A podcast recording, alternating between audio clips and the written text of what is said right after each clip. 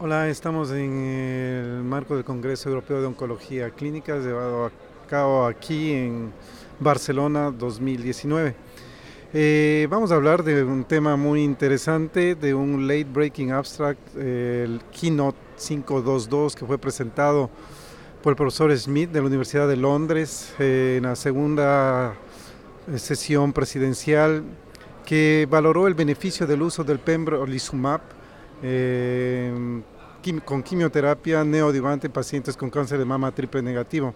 El diseño del estudio eh, identificó 1.174 pacientes con características de ser triple negativo, eh, identificados en un laboratorio central, sin quimioterapia o tratamientos previos, no metastásicos, y estadios clínicos T1C, N1, N2 o T2 a T4, N0, N2.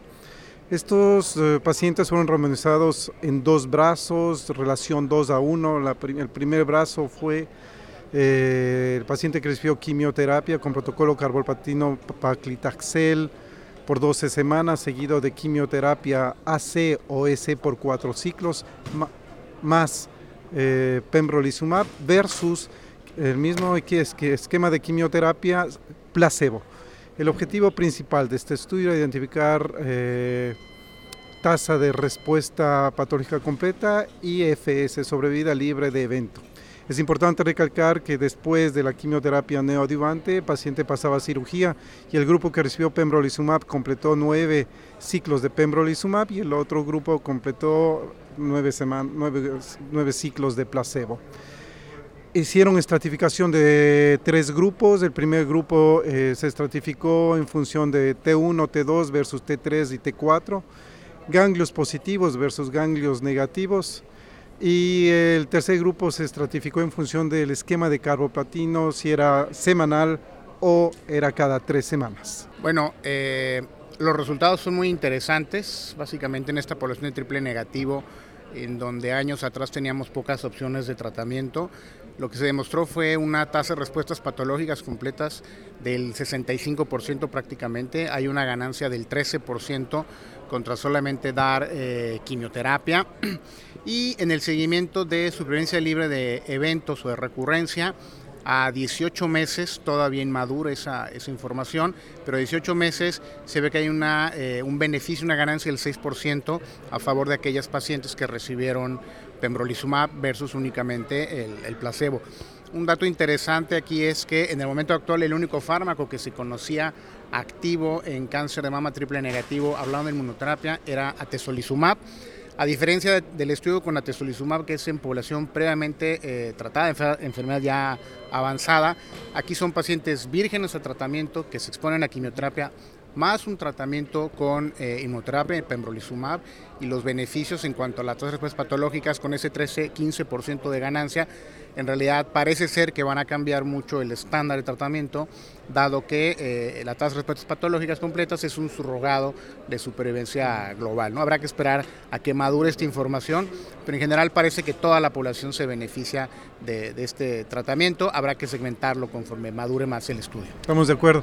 Y a propósito, existe mm, el background de la tesolizumab.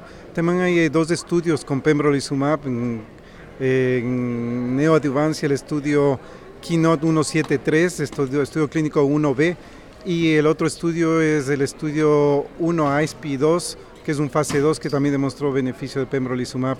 Algo es importante lo que tú decías, se estratificó también en, pacientes PDL1, PDL1 positivo y PDL1 negativo. Y también en los pacientes, indistintamente si era PDL1, PDL1 positivo o negativo, el beneficio del pembrolizumab quimioterapia neoadjuvante fue favorable al grupo que recibió pembrolizumab. Eh, PDL1 positivo fue alrededor del 69% versus 55% en PDL1 positivo y en PDL1 negativo fue alrededor del 45% versus 30%, lo que habla del beneficio respectivo del, del PDL1 positivo. Y la otra parte que falta ver es la segmentación de los pacientes por mutación de BRCA positivo, mutado, no mutado, que seguramente va a cambiar en un tiempo corto el estándar de tratamiento y la forma en que hemos manejado a los pacientes triples negativos durante muchos años. Pues bueno, vendrán tiempos nuevos y, grandes cambios. Así es. Y claro, eh, definitivamente se constituye el primer estudio en pacientes eh, triple negativo, estadio temprano, tratados con quimioterapia más terapia inmunológica, el pembrolizumab. Es un estudio fase 3, randomizado, prospectivo, que justifica el beneficio en la tasa de respuesta patológica completa. Entonces creo que constituye una nueva alternativa y como dices tú, veremos y hay que esperar todavía el follow-up del estudio para ver resultados consistentes con nuestros resultados iniciales. Música